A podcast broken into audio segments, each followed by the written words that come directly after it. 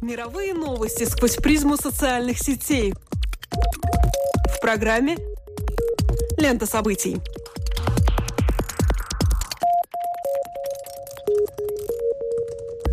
Добрый день, дорогие друзья. Меня зовут Алексей Гусев. А меня Роман Шмелев, и это дайджест онлайн новостей «Лента событий». Здесь мы бросаем свой субъективный взгляд на обсуждаемые и просто интересные вещи в мировой паутине. Твиттер, Фейсбук, другие социальные сети и не только. За 15 минут. Поехали!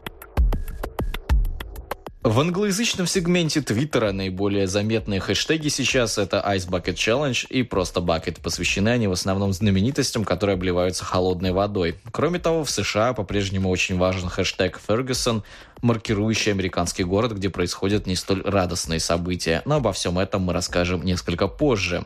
А в Европе на вершинах трендов сейчас находится фамилия итальянского форварда Марио Балателли. Как известно, английский Ливерпуль договорился с Миланом о трансфере нападающего. Сумма сделки составит 20 миллионов евро. Форвард также сообщил о смене своей прописки через социальные сети, и теперь весь Твиттер обсуждает обстоятельства сделки. В российской части заметны теги «Луганск» и «Конвой». Под всеобщим вниманием гуманитарный груз из России, который все-таки несанкционированно пересек украинскую границу. Поисковая система Google на этой неделе предлагает ознакомиться с динамикой развития популярности подростковых кумиров певицы Майли Сайрус и Джастина Бибера. Пик североамериканского Юру Шатунова пришелся на февраль февраль 2011 и затем начал плавно снижаться, тогда как внезапный интерес малолетней аудитории возник к певице Майли Сайрус в августе 2013. Полученный график любопытно было бы сопоставить с успеваемостью школьников и выявить влияние образа упомянутых «enfant terrible» на становление личности подрастающего поколения. И интернет предлагает для подобного антропологического исследования инструмент. Интересно, что процентуально наибольшее число пользователей интернета, заинтересованных в творчестве Джастина Бибера, находятся на Соломоновых островах в Океании, тогда как армия фанатов Майли Сайрус следит за своей любимицей из Гайны, страны, что располагается на северо-восточном побережье Южной Америки. Видео недели. В интернете с невероятной скоростью растет число видео от знаменитостей, обливающих себя холодной водой и бросающих вызов другим известным людям с предложением сделать то же самое – Ролики заполнили сеть, и их количество только увеличивается. Делается это для того, чтобы принять участие в акции Ice Bucket Challenge, что дословно можно перевести как «вызов ледяного ведра». Эта акция была задумана как способ привлечения внимания к редкому и пока неизлечимому заболеванию – боковому амиотрофическому склерозу.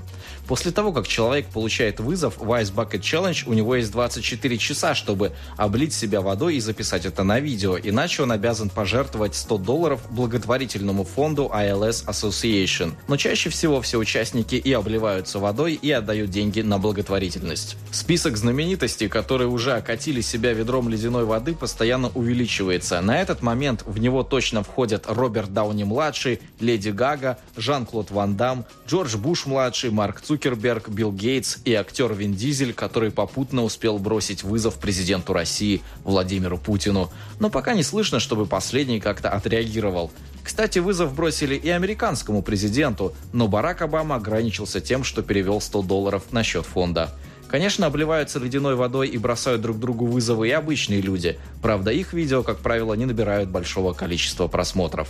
С конца июля, примерно за 20 дней, благодаря этой акции было собрано более 15 миллионов долларов при помощи более 300 тысяч человек. Для сравнения, в прошлом году ILS Association собрали менее 2 миллионов. По словам организации, эта баснословная сумма пойдет на дальнейшие исследования недуга и поддержку уже имеющихся пациентов. Из-за низкого финансирования все предыдущие попытки понять суть заболевания не увенчались успехом. Теперь же у ученых есть действительно большой шанс разобраться в природе болезни. Вопрос, который закономерно возникает при наблюдении за подобными акциями, касается выбранного метода привлечения внимания к проблеме. Какова эффективность подобных акций вообще? Не теряется ли в подобной вирусной чехарде значение заявленной проблемы? С одной стороны, следует признать, что за прошедшие месяцы на счета благотворительных организаций всего мира действительно поступают значительные суммы пожертвований, однако едва ли большая часть принявших в акции людей сможет вообще расшифровать аббревиатуры БАС и выговорить название этой болезни. Тут стоит задуматься о благотворительности как таковой. Приведу цитату из работы доктора философских наук Рубена Апресяна «Дилемма благотворительности», который занимается как раз вышеуказанной темой. То, что благотворительность может быть организована как развлечение, конечно, дурно. Но значит ли это, что надо отказаться от благотворительности вообще, в том числе организованной как развлечение? Также и то, что благотворительность используется с целью достижения власти, расширения влияния, хотя бы и влияния на общественное мнение, еще не повод для того, чтобы осуждать благотворительность саму по себе и отказываться от нее. Конец цитаты. Но если мы обратимся к критике этого рода деятельности, то мы не сможем обойти вниманием следующие аргументы, которые можно сформулировать так. Преобразования, на которые направлена благотворительность, должны быть достигнуты за счет принципиальных структурных изменений. Кроме того, несмотря на денежное отчисление, эта акция явилась следствием личной рекламы, в связи с чем возникает этический вопрос мотивации. Что движет этими стойкими к холоду и влаге людьми – филантропия или эгоизм? Кстати, хочется отметить, что, например, среди многих российских видеоблогеров акция также пользуется популярностью, но несколько в редуцированном виде. Обливание водой и вызов своих знакомых остаются на месте, а вот благотворительный аспект даже не упоминается. Это показывает то, что в основе всего ледяного безумия, которое сейчас творится в мировой сети, лежит не великодушие и стремление помочь, а просто желание модно развлечься.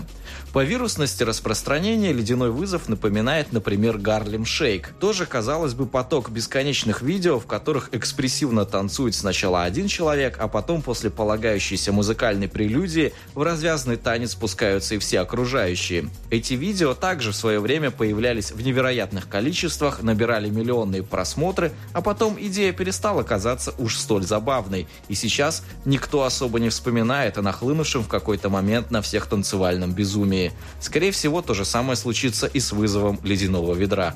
Но будем надеяться, что хоть собранные деньги действительно смогут принести пользу обществу. Новость недели. Вторую неделю продолжается волнение в американском городе Фергюсоне, штат Миссисипи, вызванное гибелью темнокожего юноши от рук белого полицейского. Убийство подростка Майкла Брауна произошло 9 августа. После этого в городе начались беспорядки. Несколько жителей пострадали в столкновениях с полицией, которая применяла слезоточивый газ и резиновые пули для разгона толпы. Президент США Барак Обама считает оправданной обиду жителей Фергюсона, которых возмутило убийство убийство безоружного. По словам Обамы, слишком много мест в стране, где местное население и полицию разделяет стена недоверия. Кроме массовых беспорядков, убийство подростка вызвало общественную дискуссию о существующем уровне расизма в Америке. Мы предлагаем посмотреть на то, как уличные беспорядки вербализуются в виртуальном пространстве. Точкой столкновения становится использование принципиально разных словарей, которые создают фактуру и наполняют содержанием две конфликтующие точки зрения.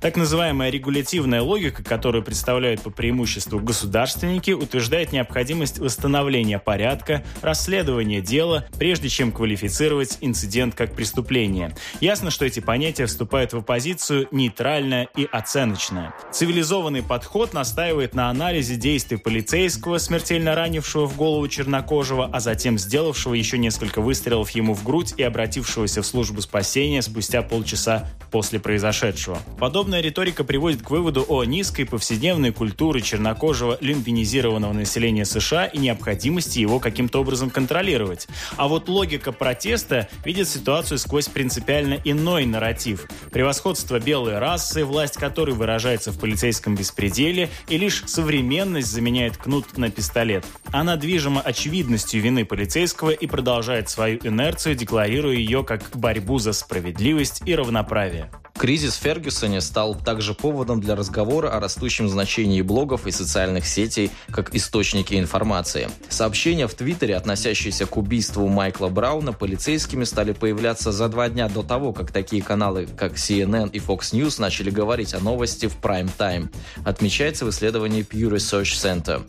За два дня до того, как главные каналы поняли серьезность проблемы, появилось уже порядка 150 тысяч твитов. Правда, после того, как телеканалы подключились по полной программе в Твиттере также последовал внушительный рост упоминаний города в штате Миссури. Когда телесети посвящали более двух часов своего времени Фергюсону, число упоминаний в Твиттере перевалило за 3,5 миллиона. Как бы то ни было, мы вновь видим, что по скорости подачи информации интернет-блогеры оставляют позади журналистов, но это совсем не значит, что последние уходят в прошлое, так как они работают по иным стандартам достоверности и работа эта по-прежнему важна.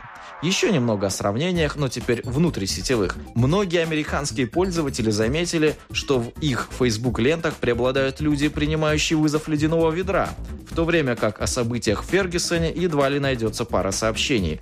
Твиттере же наблюдается диаметрально противоположная картина. В чем же тут дело, задаются вопросом сразу несколько интернет-изданий. Во-первых, эти две платформы совершенно по-иному работают с информацией. Твиттер представляет собой неотфильтрованный поток сообщений с прозрачной и доступной статистикой. Facebook, в свою очередь, обладает алгоритмом, который отсеивает некоторые сообщения, пусть даже вы и дружите или подписаны на их автора. Кроме того, Facebook не предоставляет полного доступа к своей статистике. Так что сравнивать две глобальные социальные сети достаточно трудно, но тут разница просто бросается в глаза. Конечно, специалисты отмечают, что Facebook просто не предназначен для серьезных новостей. Люди считают его местом для семьи, друзей и развлечений. Дискуссии о военном вооружении полиции и тяжелой американской расовой истории выглядят не очень уместно напротив детских фотографий и объявления о помолвке. С другой стороны, неспособность сети продвинуть важные и серьезные темы говорит о том, что недавние заявления о важности качественного содержания пока остаются только заявлениями. Кроме того, алгоритм Facebook действительно таит в себе возможности цензуры, что не может не настораживать. Недоразумение недели. Странная ссылка обошла почти все игровые и околоигровые сообщества на этой неделе. В описании к ней обычно поясняли, что там аквариумные рыбки бьются друг против друга в Street Fighter, игре для приставок старого поколения. И действительно, пройдя по ней, пользователь попадает на трансляцию на сайте twitch.tv, где рыбки именно этим и занимаются. Конечно, гораздо проще увидеть, чем объяснить происходящее на трансляции, но я попытаюсь. Во-первых, экран разделен на две части. На одну поступает изображение из аквариума, где две небольшие рыбки, одна черная, другая оранжевая, снуют из стороны в сторону. Сам аквариум также поделен на 9 секторов, каждый из которых отвечает за одну из клавиш на джойстике приставки. Заплывая в определенный сектор, рыбка активирует эту клавишу и управляемый ей персонаж, например, идет вперед или наносит удар рукой. На второй части экрана мы можем наблюдать, собственно, саму игру и то, как боевые персонажи неуклюже пытаются победить в схватке, исход которой зависит от положения двух маленьких рыбок в аквариуме. Кстати, снуют они из стороны в сторону довольно бодро, поэтому матчи проходят сравнительно быстро, и за сутки рыбки умудряются таким образом сыграть более 150 игр. В соответствии со всеми законами теории вероятности в какие-то дни сильнее оказывается оранжевая, а в другие больше схваток остается за черной. За трансляцией следят одновременно несколько тысяч человек. Они общаются в чате, шутят, а кто-то горячо поддерживает одного из двух соревнующихся. Оранжевая рыбка, между прочим, с какого-то момента даже получила личного спонсора. Так что мы можем видеть, как популярность новой киберспортивной дисциплины растет на глазах. Тем более, что по итогам дня, кроме статистики, автор идеи, 23-летний программист из Канады, оставляет еще и уморительные обзоры сражений. Цитирую. «Кто-то считает, что Аквариус, это имя оранжевого питомца, стал слишком задаваться после того, как получил поддержку спонсоров. Кто-то говорит, что Роберт I Брюс, это его визави, а по совместительству и король Шотландии в XIV веке, приложил все силы, чтобы доказать, что готов биться на равных с профессионалом на окладе. Другие же отмечают, что Роберт спал на кнопке удара ногой полдня. Но какова бы ни была причина, он сегодня празднует безоговорочную победу с 60% побед. Кстати, автор обещает, что в скором времени рыбки выучат комбо-атаки в игре и следить за развивающейся баталией станет еще увлекательней. Но вот подобные казусы напоминают мне об абсурдной природе интернета. Кроме того, что это какой-то, простите, оксюмарон, сопоставимость несопоставимого, я могу здесь увидеть лишь возможное получение наслаждения от отвлеченного наблюдения за изменением цифр на табло и удивительной выдумкой автора проекта. Хочется поставить под сомнение ценность этого проекта как спортивного зрелища. Мне кажется, описанный тобой казус весьма забавным, но из-за отсутствия идеи соперничества у меня есть подозрение, что к этим рыбкам довольно быстро пропадет интерес со стороны интернет-пользователей. Все-таки это даже не чудеса дрессуры, которые многие помнят проявились при игре медведей в хоккей. Конечно, я не буду спорить, что все происходящее похоже на шутку, но подкупает как серьезность и немалый труд, который вложил автор, так и его заботливое отношение к питомцам, которых он не забывает регулярно кормить и менять им воду в аквариуме. С другой стороны, можно сказать, что мы действительно стали свидетелями чего-то принципиального нового. Рыбы еще никогда не играли в компьютерные игры. Пусть, может быть, они пока и не осознают, какой прорыв смогли осуществить. Возможно, человек наблюдает за ними впервые не как за объектами природы, а как действующими лицами многоуровневой знаковой системы. А что, если автор наловчится до такой степени, что управляемые положением рыбы бойцы будут двигаться, словно они под контролем человека? В чем тогда будет разница между осознанным и неосознанным действием? А в том, что подобные проекты будут появляться и в будущем, говорит интерес людей, которые хотят даже делать ставки на игроков с плавниками. Да и образовательное значение у проекта имеется. Что это такое, как не иллюстрация теории вероятности в захватывающем виде? Идеально для школьников. Не все знают, но сначала Facebook создавался для студентов Гарварда. Позднее доступ к социальной сети был разрешен всем другим учебным заведениям. А в мае 2006 года Apple и Microsoft зарегистрировались там. После них были Intel, EA и Amazon. И только в сентябре 2006 года любой человек, независимо от учебного заведения или названия компании, мог свободно зарегистрироваться там. Подписывайтесь на нашу страницу в Фейсбуке и следите за нашими обновлениями на официальной странице Латвийского радио 4 lr4.lv. С вами были Алексей Гусев и Роман Шмелев. До новых встреч по ту сторону сетевого кабеля.